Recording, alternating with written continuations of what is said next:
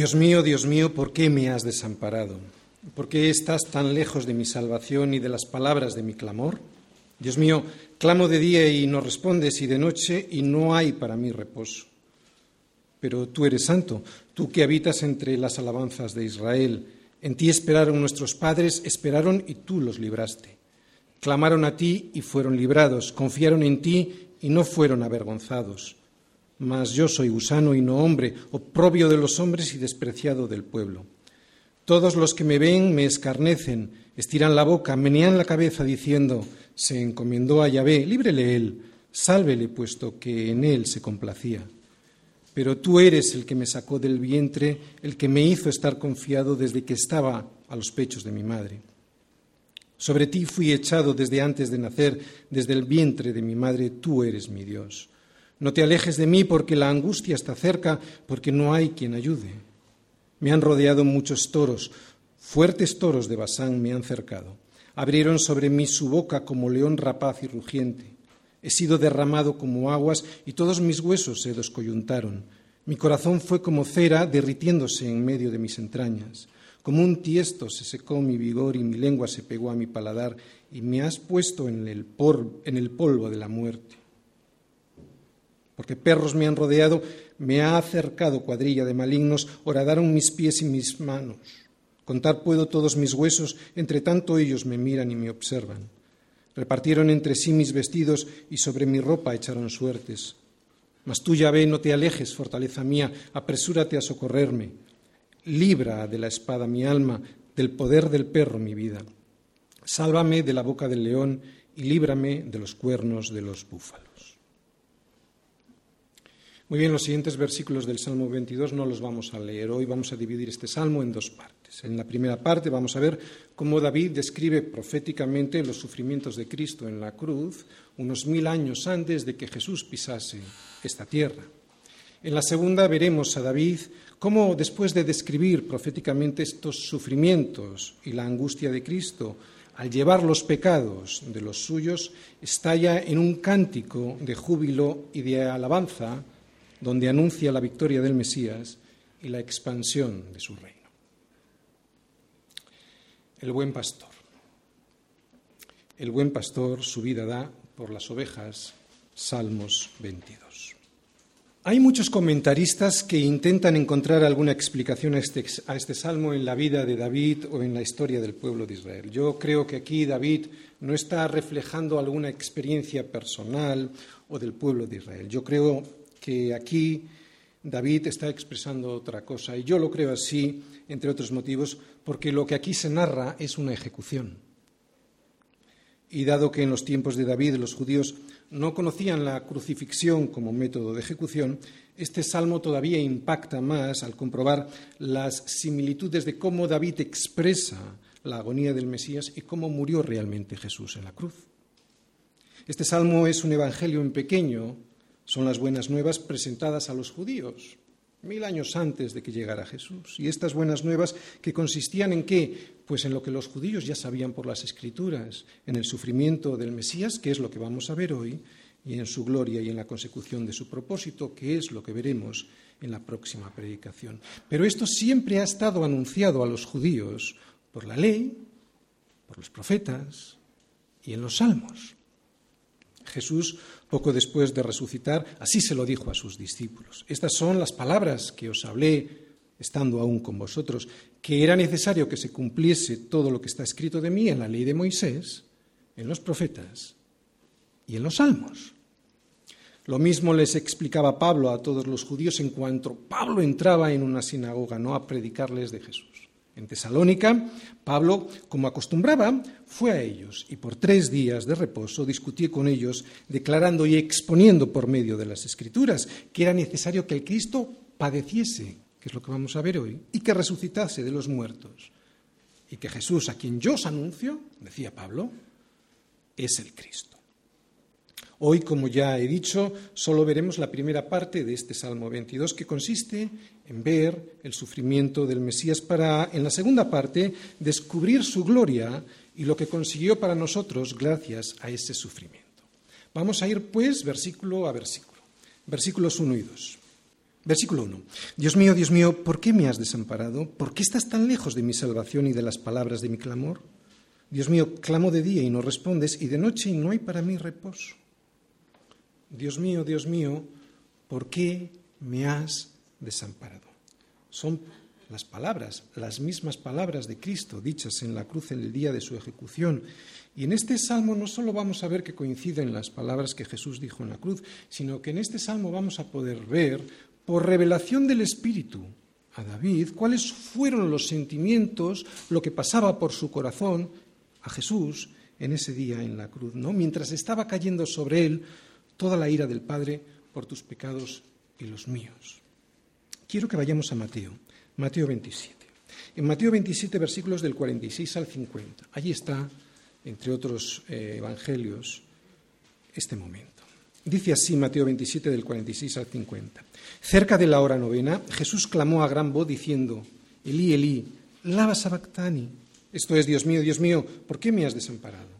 Algunos de los que estaban allí decían al oírlo, a Elías llama a este, y al instante corriendo uno de ellos tomó una esponja y la empapó en vinagre, y poniéndola en una caña le dio a beber.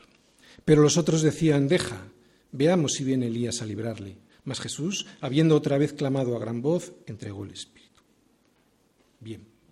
Luego veremos, cuando avancemos en este Salmo 22, cómo David va a ir anunciando todo esto que ocurrió en la cruz, o sea, la persecución, la burla, el escarnio, la sequedad de boca, etcétera, en sus palabras proféticas aquí en el Salmo 22. Pero vamos a empezar por el principio. Eli, Eli, lava sabactani. Dios mío, Dios mío, ¿por qué me has desamparado? Son las palabras dichas por Jesús, son esas mismas palabras las que vemos en el Salmo 22. Desamparado significa abandonado. Y quiero haceros una pregunta. ¿Por qué?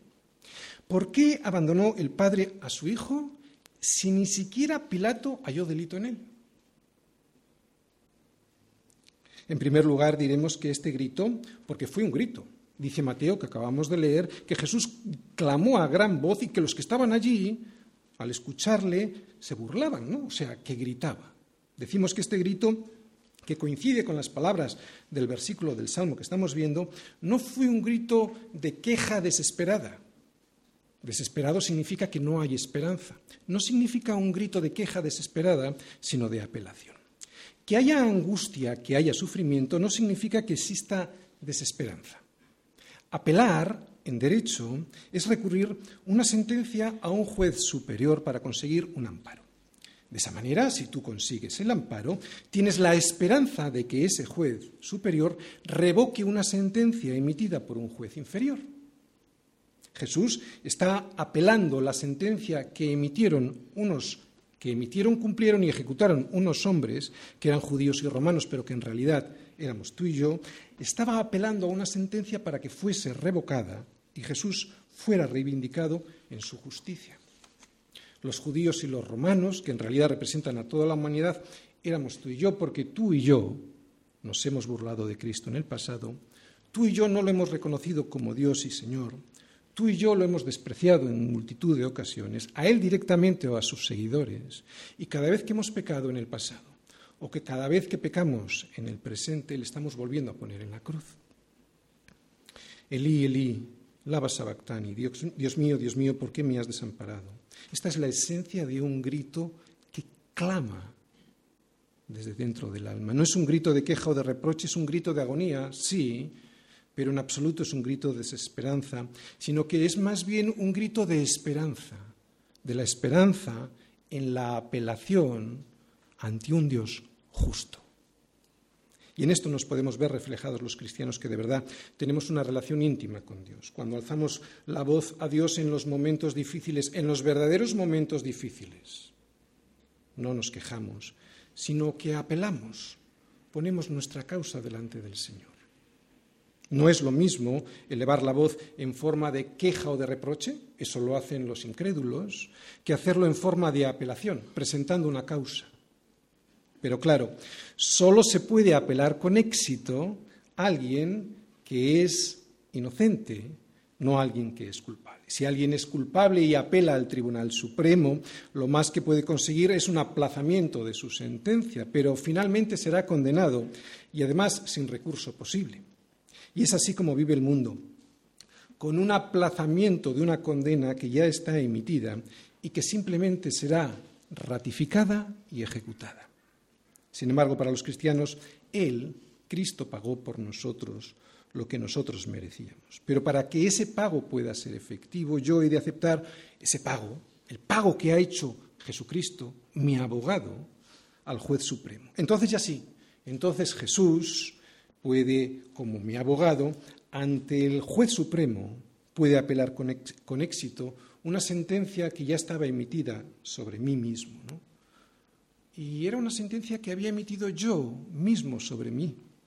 Y es que es una sentencia que yo decidí al voluntariamente negar a Dios en mi vida. La emití yo y la pretende ejecutar el diablo, que es el acusador. Y esto lo puede hacer Jesús, el de apelar y apelar con éxito, porque Él ya pagó voluntariamente por unos pecados que Él no había cometido. Por eso, porque Él ya pagó por nosotros, siendo inocente, Él sí que puede apelar con éxito esa sentencia a la que estábamos condenados para que sea revocada. Porque la sentencia no se va a emitir, ¿eh? No, la sentencia ya está emitida. El que en Él cree el que en Él cree, en Jesucristo, no es condenado, pero el que no cree ya ha sido condenado, porque no ha creído en el nombre del unigénito Hijo de Dios. En estos versículos 1 y 2 sigue diciendo David, ¿por qué estás tan lejos de mi salvación y de las palabras de mi clamor? Dios mío, clamo de día y no respondes, y de noche y no hay para mí reposo. Bien, hemos estado hablando del momento de la cruz, pero Jesús, incluso antes de la cruz, recordáis, estando en Getsemaní, comenzó a entristecerse y a angustiarse en gran manera. Y no escuchaba la respuesta del Padre ante la petición de que, si fuera posible, pasara de él esa copa que consistía en cargar con los pecados de su pueblo. Fueron momentos en los que, estando en agonía, oraba más intensamente y era su sudor como grandes gotas de sangre que caían hasta la tierra pero no había respuesta. Lo que hacía agonizar a Cristo no fueron los clavos ni la corona de espinas, ni los insultos ni el escarnio, ni los latigazos ni la lanza en su costado. Lo que hacía agonizar el alma de Cristo y que llegó a provocar que en Getsemaní sudara grandes gotas de sangre al saber lo que iba a ocurrir, fue la separación del Padre por causa del pecado que Él voluntariamente cargó sobre sí.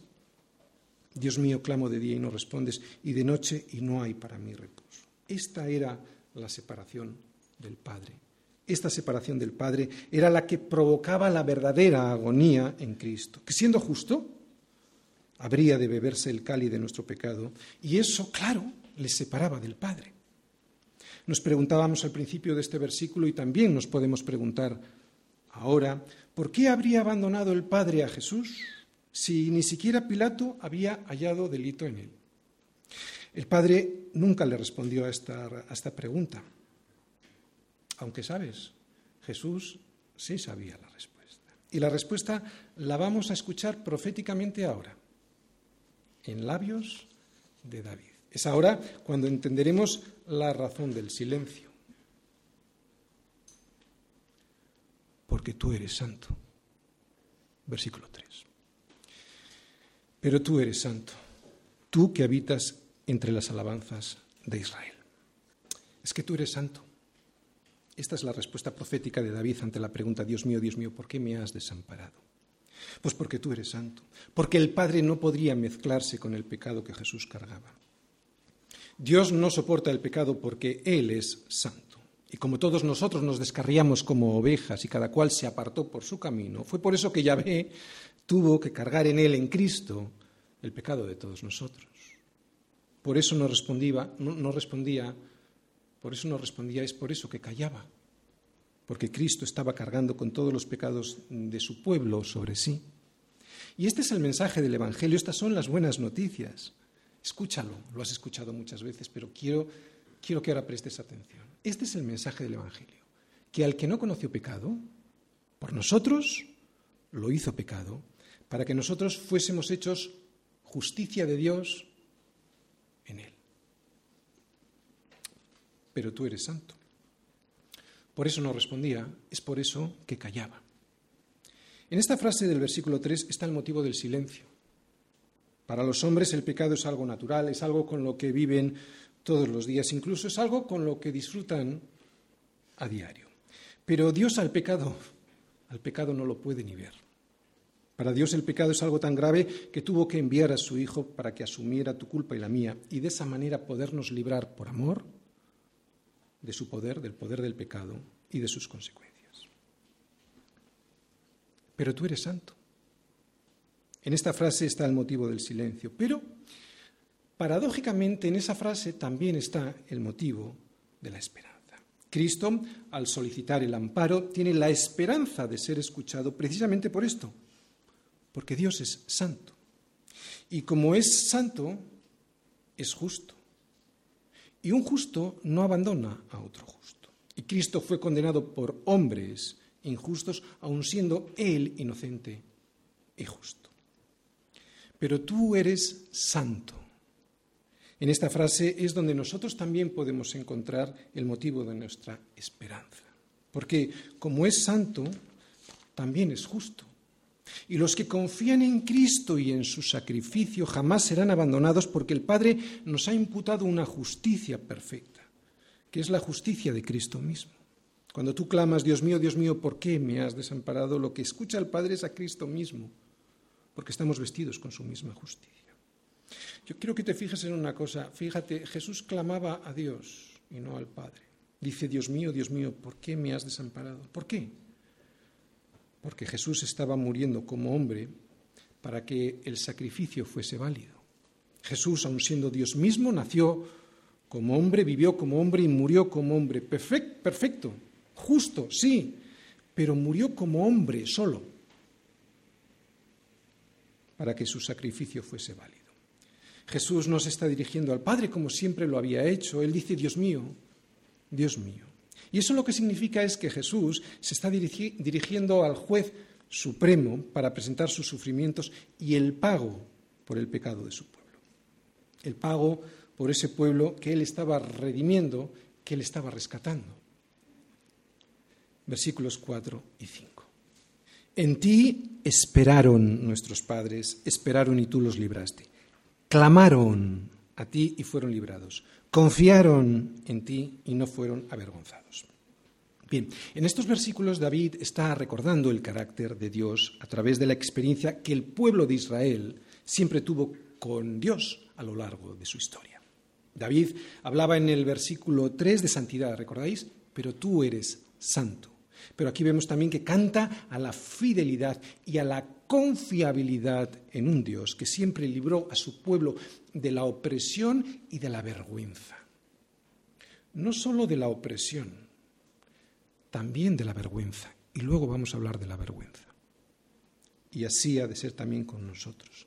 A pesar de los momentos de angustia, a pesar de que pudiéramos estar pasando por momentos de agonía, nuestra esperanza está puesta en un Dios santo que en ocasiones anteriores ya nos ha demostrado fidelidad.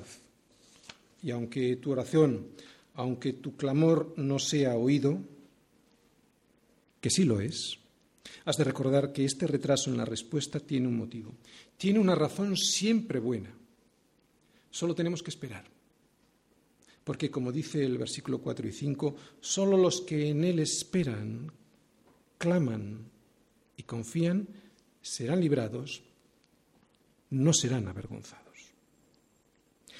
Puede que en el momento de la prueba no lo sientas así, pero la fidelidad de Dios no depende de que tú lo sientas o no.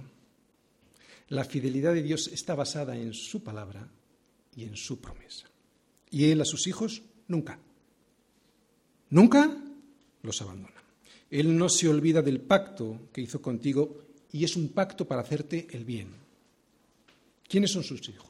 Fíjate en este versículo 4 y 5. Los que esperan en las misericordias de Dios, solo esos serán librados. Los que confían en el sacrificio de Cristo, los que claman al Señor, solo esos serán perdonados. Los que confían en el sacrificio de Cristo, solo esos, solo esos no serán avergonzados. Quiero que vayamos un momentito al Salmo 123 para entender cómo ha de ser esta actitud que estamos viendo en estos versículos, esta actitud de espera, de clamor y de confianza en el Señor. Salmo 123.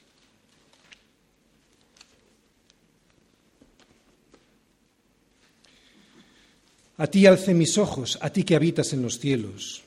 He aquí, como los ojos de los siervos miran a la mano de sus señores, y como los ojos de la sierva a la mano de su señora, así nuestros ojos miran al Señor nuestro Dios, hasta que tenga misericordia de nosotros.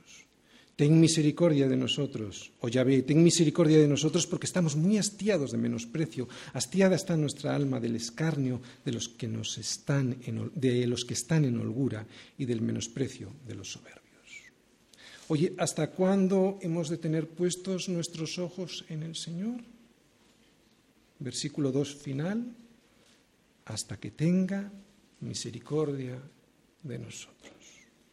Así es como tenemos que interpretar nosotros estos versículos, versículos 4 y 5 del Salmo 22, los que esperan, los que confían y los que a Él claman, hasta que tenga misericordia de nosotros. Vamos al versículo 6 del Salmo 22. Dice así, mas yo soy gusano y no hombre, oprobio de los hombres y despreciado del pueblo. Fíjate lo que dice aquí David, yo soy gusano y no hombre, oprobio de los hombres y despreciado del pueblo. David está hablando proféticamente de la humillación que sufrió Cristo a mano de unos hombres que primero le condenaron y después le crucificaron de una manera inhumana. Por eso dice, yo soy gusano y no hombre. Jesús iba a padecer tal desfiguración física que no parecería un ser humano. Y eso lo sabemos porque lo dice Isaías, ¿no? Fíjate lo que dice Isaías del Mesías. De tal manera fue desfigurado de los hombres su parecer, y su hermosura más que la de los hijos de los hombres. Así asombrará él a muchas naciones. Los reyes cerrarán la boca ante él, porque verán lo que nunca les fue contado y entenderán lo que jamás habían oído. Despreciado y desechado entre los hombres, varón de dolores, experimentado en quebranto, y como que escondimos del gusano, como que escondimos de él el rostro, fue menospreciado y no lo estimamos. Pero hay algo más. Cuando, cuando Jesús dice en boca de David, yo soy, yo soy gusano, nos está mostrando algo que a nadie le gusta ver, pero que ya estaba previsto que sucediese. Resulta que aquel que nos ha declarado ser el gran yo soy, yo soy la luz del mundo, yo soy el pan de vida, yo soy el buen pastor, yo soy el camino, la verdad y la vida. Ahora en la cruz vemos que utiliza un término por boca de David que aunque no nos gusta relacionarlo con Jesús, era necesario que así fuese. Yo soy gusano. ¿Por qué tenía que llegar ese momento de ser un gusano y no un hombre?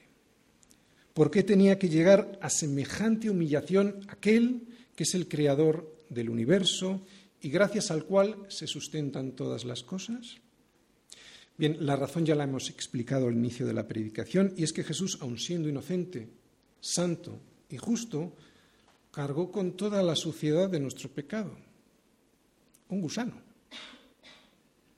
Es muy interesante saber que aquí la palabra usada en hebreo para gusano no es una palabra que define un gusano cualquiera, sino que se usa una palabra que hace referencia a una especie muy concreta de gusano cuyo nombre científico es Coccus ilicis y se traduce del hebreo tolad o en el español se llama gusano escarlata.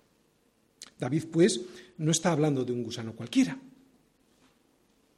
El comportamiento biológico de este gusano escarlata es muy peculiar. Cuando esta especie se reproduce, sube a la rama de un árbol y allí se adhiere fuertemente al madero y pone sus huevecillos para luego comenzar a secretar sobre ellos una sustancia que hay en su interior y que le da esa coloración roja al gusano. Con esa sustancia roja alimenta a sus larvas hasta que éstas son viables para sobrevivir en el mundo exterior. Pero este acto de secretar esa sustancia roja le cuesta la vida al gusano escarlata. Esta sustancia roja tiñe al progenitor, que muere, al madero, al cual se aferra, y a sus crías, que viven. Pues así ocurrió con Jesús. Esta es la imagen de lo que ocurrió con Cristo. Él fue tratado, humillado y despreciado por los hombres como si fuese un gusano, y a pesar de ello Él no se bajó del madero y derramó su sangre para que todo aquel que en Él cree tenga vida eterna. Este sacrificio de darnos la vida, la vida de verdad, le costó la suya. Él murió por nosotros para que nosotros pudiésemos vivir por medio de Él. Y David sigue diciendo algo más proféticamente, versículos 7 y 8.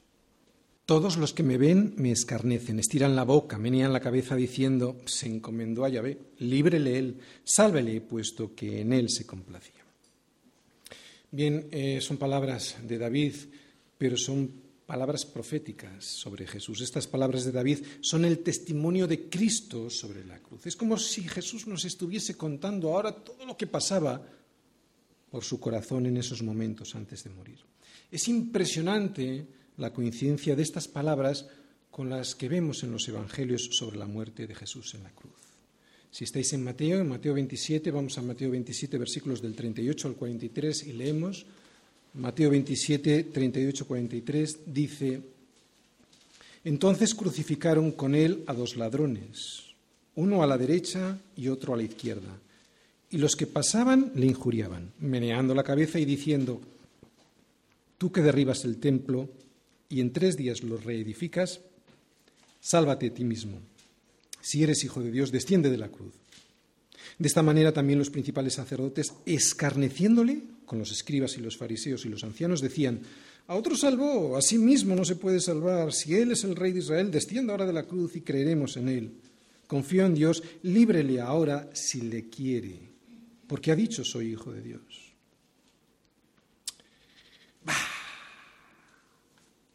Eli, Eli, lama sabactani.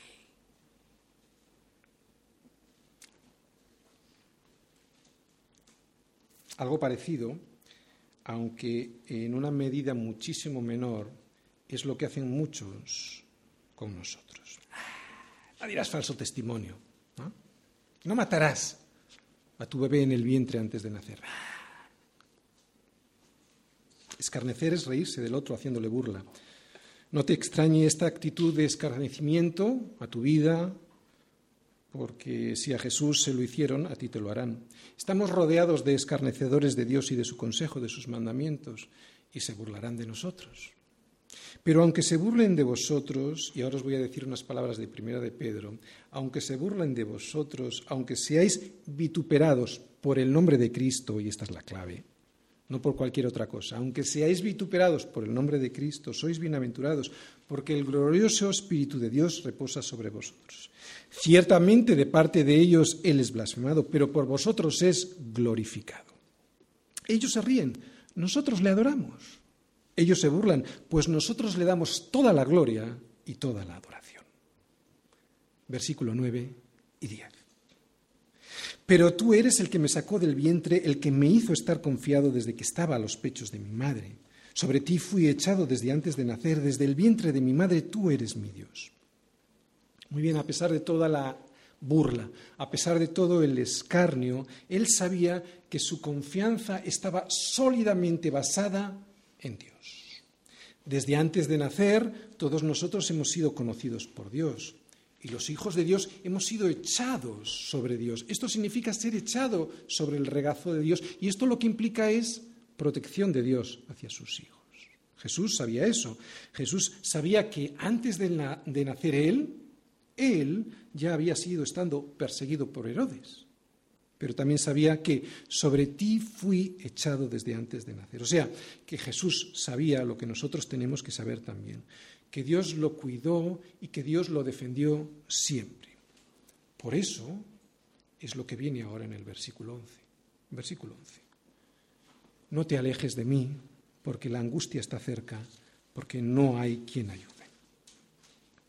Estas palabras tienen una profundidad para nosotros que solo es perceptible para aquellas personas que realmente lo han pasado mal. En la angustia, en la verdadera angustia. Estoy hablando de un catarro. En la verdadera angustia, en la que te lleva a la muerte, ¿quién puede ayudar? Nadie, sino el Señor. Hay momentos que hay situaciones en nuestra vida que sabes que si no es el Señor, nadie te puede ayudar. Hay a veces incluso cosas en mi vida que yo no puedo contarle a nadie, que solo se las puedo contar a mi Señor. ¿Qué sería de mí si el Señor no me viniera a ayudar en esos momentos de angustia, no? Pues que me destrozaría, moriría en mi aflicción, ya hubiera perecido. Poníamos por título a esta predicación El buen pastor su vida da por las ovejas. Creo que todos hoy estamos viendo lo que hizo el buen pastor por nosotros. Pero creo que ha llegado el momento de analizar qué es lo que hace aquel que es un asalariado, aquel que se hace pasar pues, por pastor sin serlo. Dice Jesús en Juan 10, el asalariado huye porque es asalariado y no le importan las ovejas. Yo soy el buen pastor y conozco mis ovejas y las mías me conocen así como el Padre me conoce y yo conozco al Padre y pongo mi vida por las ovejas. También tengo otras ovejas que no son de este redil, aquellas también debo traer y oirán mi voz, y habrá un rebaño y un pastor. Por eso me ama el Padre, porque soy su querido Hijo. No dice eso. Por eso me ama el Padre, porque yo pongo mi vida para volverla a tomar. ¿Sabes quién es el asalariado en tu vida? la posición social, la salud, el dinero, la política. Si Cristo no es nuestro pastor, ¿sabes? Esos van a ser nuestros pastores. Ahí será donde vamos a poner nosotros nuestra confianza. Pero esos, esos, esos son asalariados. Y ya sabemos lo que hace un asalariado en cuanto ve llegar al lobo. Huye, porque es al asalariado y no le importan las ovejas. Ni los títulos universitarios, ni la salud, ni la posición social, ni el dinero valen para nada ante la angustia, ante la verdadera angustia. En la verdadera angustia, esa que produce muerte, no valen de nada porque esa, en cuanto ven llegar al lobo, huyen porque no pueden ayudar. Por eso Lee este versículo. Cuando la angustia está cerca, nosotros decimos, no te alejes de mí, Señor, no te alejes, porque no hay quien ayude. Versículos 12 y 13.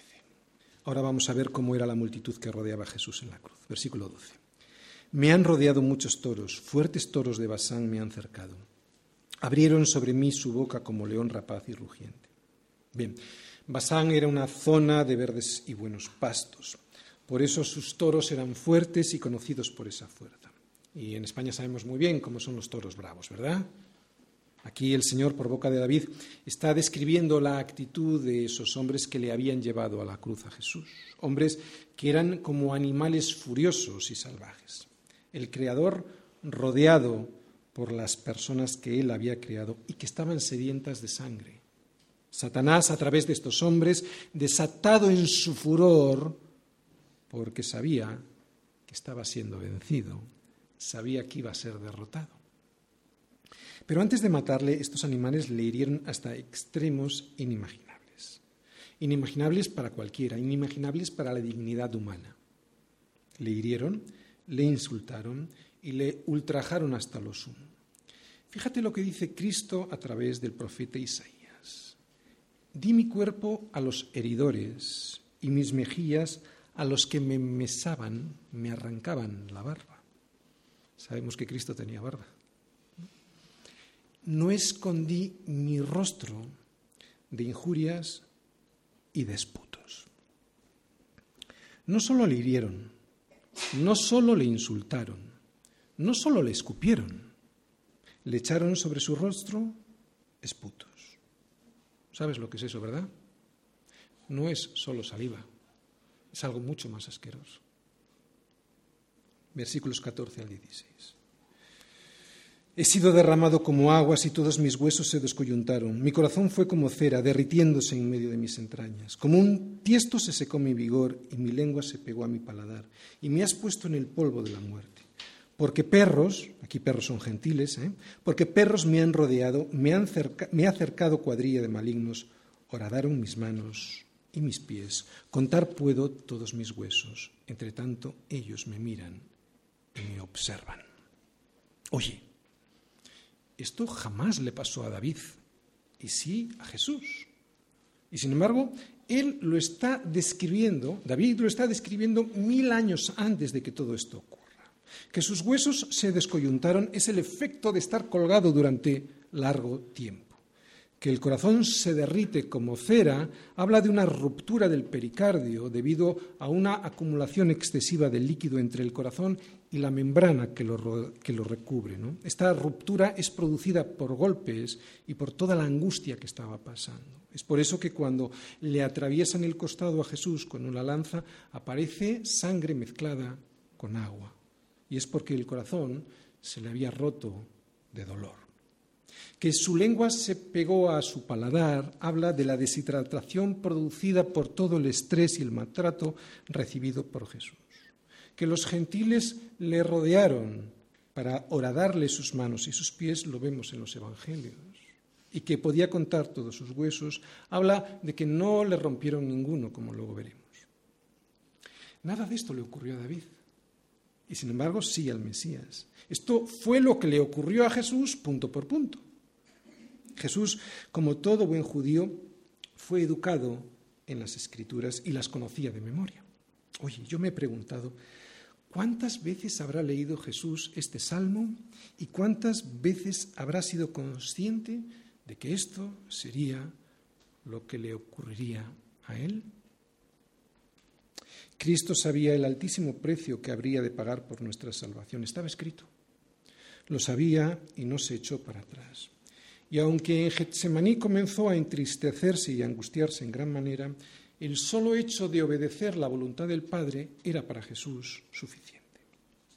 La gracia, que es el regalo de Cristo a nosotros, la gracia, aunque es gratuita, no te cuesta nada. La gracia, aunque es gratuita, le costó muchísimo a Jesús. Y no estamos hablando solamente de dolor físico. En realidad de lo que estamos hablando es de la agonía que significó para Jesús su separación del Padre por llevar tu pecado y el mío. Lucas, que era médico, fue el único de los evangelistas que nos describió cómo era el sudor de Jesús mientras pasaba por esta angustia. Él dice que su sudor era como grandes gotas de sangre. Hoy este fenómeno fisiológico está claramente descrito y se llama hematidrosis.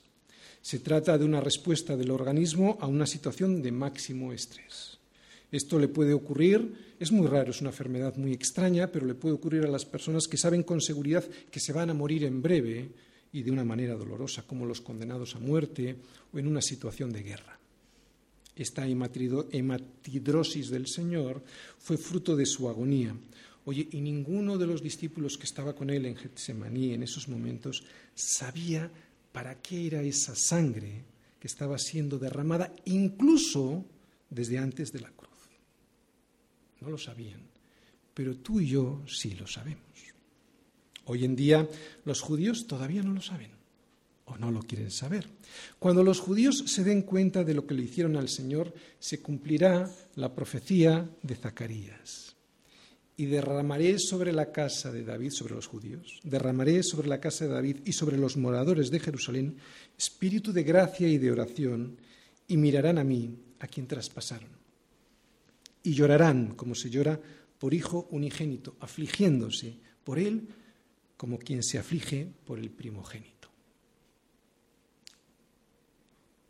Y le preguntarán, ¿qué heridas son estas en tus manos?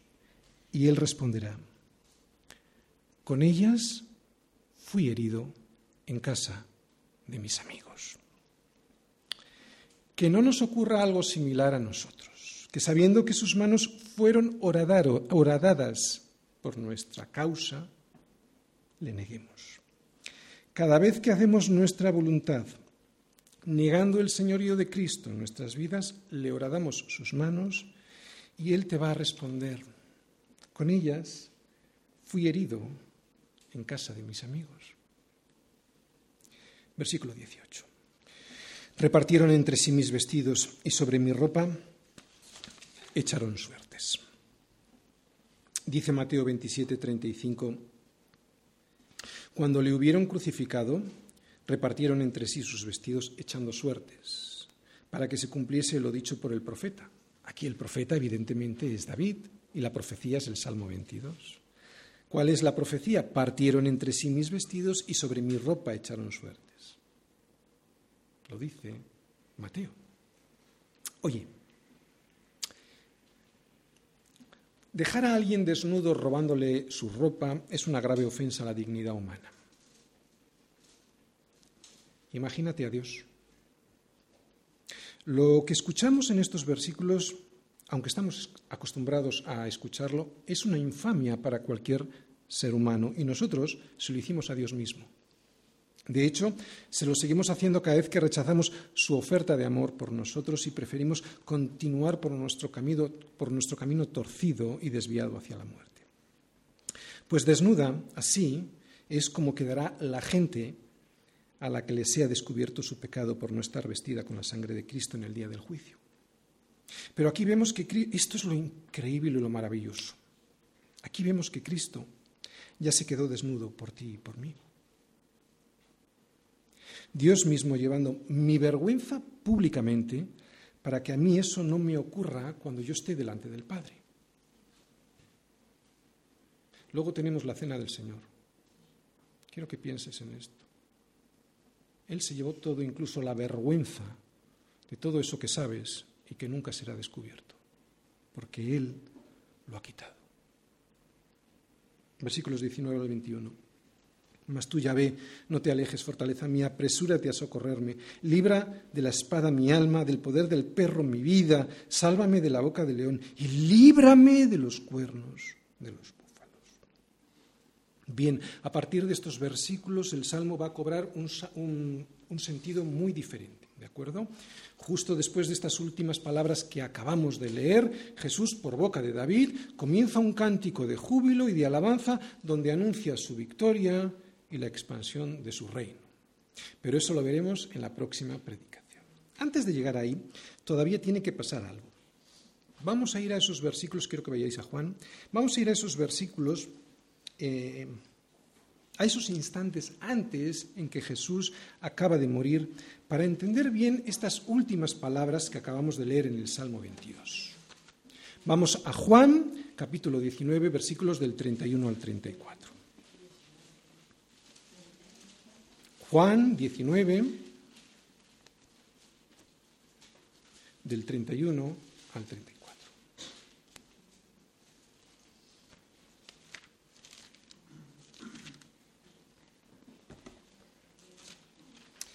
Escúchalo bien, ¿de acuerdo? Y luego te voy a hacer una pequeña explicación.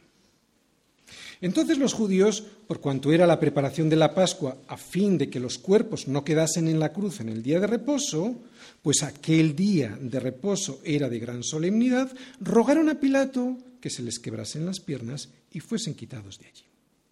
Vinieron pues los soldados y quebraron las piernas al primero y asimismo al otro que había sido crucificado con él. Mas cuando llegaron a Jesús, como le vieron ya muerto, no le quebraron las piernas. Pero uno de los soldados le abrió el costado con una lanza y al instante salió sangre y agua. Bien, muchos de los condenados a la muerte de cruz se aferraban a la vida. Sabemos que les clavaban los pies o se los amarraban a una pequeña base para que sobre esa base pudiesen soportar el peso de su cuerpo al apoyarse sobre ella, porque al estar colgados el peso impedía que pudiesen respirar. Entonces se apoyaban y podían respirar. En realidad esta técnica, que parece piadosa, era más cruel todavía, porque los condenados a muerte se aferraban a una vida que tenía las horas contadas. Y de esa manera, ¿qué es lo que les ocurría? Pues que padecían una muerte todavía muchísimo más agónica. Lo normal hubiera sido dejarles ahí hasta que muriera estos ladrones y Jesús a veces, a veces tardaban días en morir. Pero debido a que al día siguiente, como hemos leído en Juan, era el día de reposo, pues los sacerdotes dijeron a los soldados, bueno, pidieron permiso a Pilato para que lo bajasen de la cruz, ¿no? Y como digo, debido a que ese día era el día de reposo, pues los soldados, para acelerar la muerte de estos, de estos ladrones, tuvieron que quebrar las piernas a los ladrones para que dejasen de apoyarse sobre sus pies y así poder acelerar la muerte antes del sabbat. Pero cuando los soldados, que eran unos verdugos experimentados para saber si alguien seguía con vida o no, llegaron a Jesús, le encuentran muerto. Ellos no tenían ninguna duda de eso, aunque por si acaso uno de ellos le abrió el costado con una lanza y al instante, como hemos leído, salió sangre y agua. Habiendo palabras increíbles en todo este salmo para subrayar, sabéis que suelo subrayar varias palabras en las predicaciones, yo he preferido fijarme en tan solo una de ellas, que a primera vista parece insignificante, pero sobre la cual quiero hacer un énfasis especial hoy. Jesús le pide a Dios ser librado, y esta palabra es la que yo he subrayado. ¿Fue oído? ¿Y por lo tanto fue librado? El resto del Salmo nos indica que sí, aunque como os he dicho, eso lo veremos el próximo domingo o en la próxima predicación. Pero el escritor de Hebreos sí que nos dice algo sobre Cristo. Dice en los días de su carne, ofreciendo ruegos y súplicas con gran amor y lágrimas al que le podía librar de la muerte, fue oído a causa de su temor reverente. Pues sí, fue oído. Y sin embargo sabemos que murió. ¿Cómo puede ser esto? Pues fue oído, pero fue librado a través de la muerte. Si el grano de trigo no cae en tierra y muere, queda solo, pero si muere, lleva mucho fruto. El que ama su vida la perderá, y el que aborrece su vida en este mundo, para vida eterna la guardará. Vemos que cuando llega el verdugo encuentra a Jesús muerto. Jesús no se aferró a una vida que ya no tenía sentido.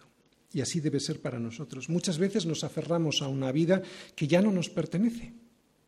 Resulta que hemos entregado todos nuestros derechos al Señor, crucificándolos con Él, y lo hemos hecho también, lo hemos hecho de una manera pública en el bautismo, pero seguimos aferrándonos a una vida que ya no es la nuestra. No te aferres a una vida que no te pertenece. No te aferres a una vida que no te pertenece para que cuando llegue el verdugo, y llega muchas veces a través del poder del dinero, del sexo, de la ambición de poder, de, poseer cada día más cosas, para que cuando llegue el verdugo, digo, te encuentre muerto. Aferrarnos a las cosas temporales cuando éstas están fuera de la voluntad de Dios produce una agonía horrible que no se va a acabar hasta que te rindas entregando toda tu vida a Cristo. ¿Estás entendiendo lo que estoy intentando decir? Muchas veces nos aferramos a las cosas que no vienen de Dios y en ese aferrarnos vivimos una muerte extendida en el tiempo que no produce sino una agonía que no tiene ningún sentido. Muchos de nosotros nos hemos clavado en una cruz y lo hemos hecho porque queremos morir con Cristo, pero muchas veces seguimos aferrados a una vida sin sentido que nos produce una agonía terrible. Por eso muere ya, ¿no? ¿Qué quiero decir? Pues que lo entregues todo. No pongas tu esperanza en cosas que sin el propósito de Dios no valen para nada, sino para tener una vida que produce muerte y una larga agonía llena de estrés y de preocupación. Resumen. Lo que nosotros percibimos como insignificante, nuestro pecado, fue lo que llevó a, la cruz a Cristo. Y si eso fue así, y lo fue, entonces el pecado es algo que Dios no tolera en lo más mínimo y lo hemos visto hoy sobre la cruz.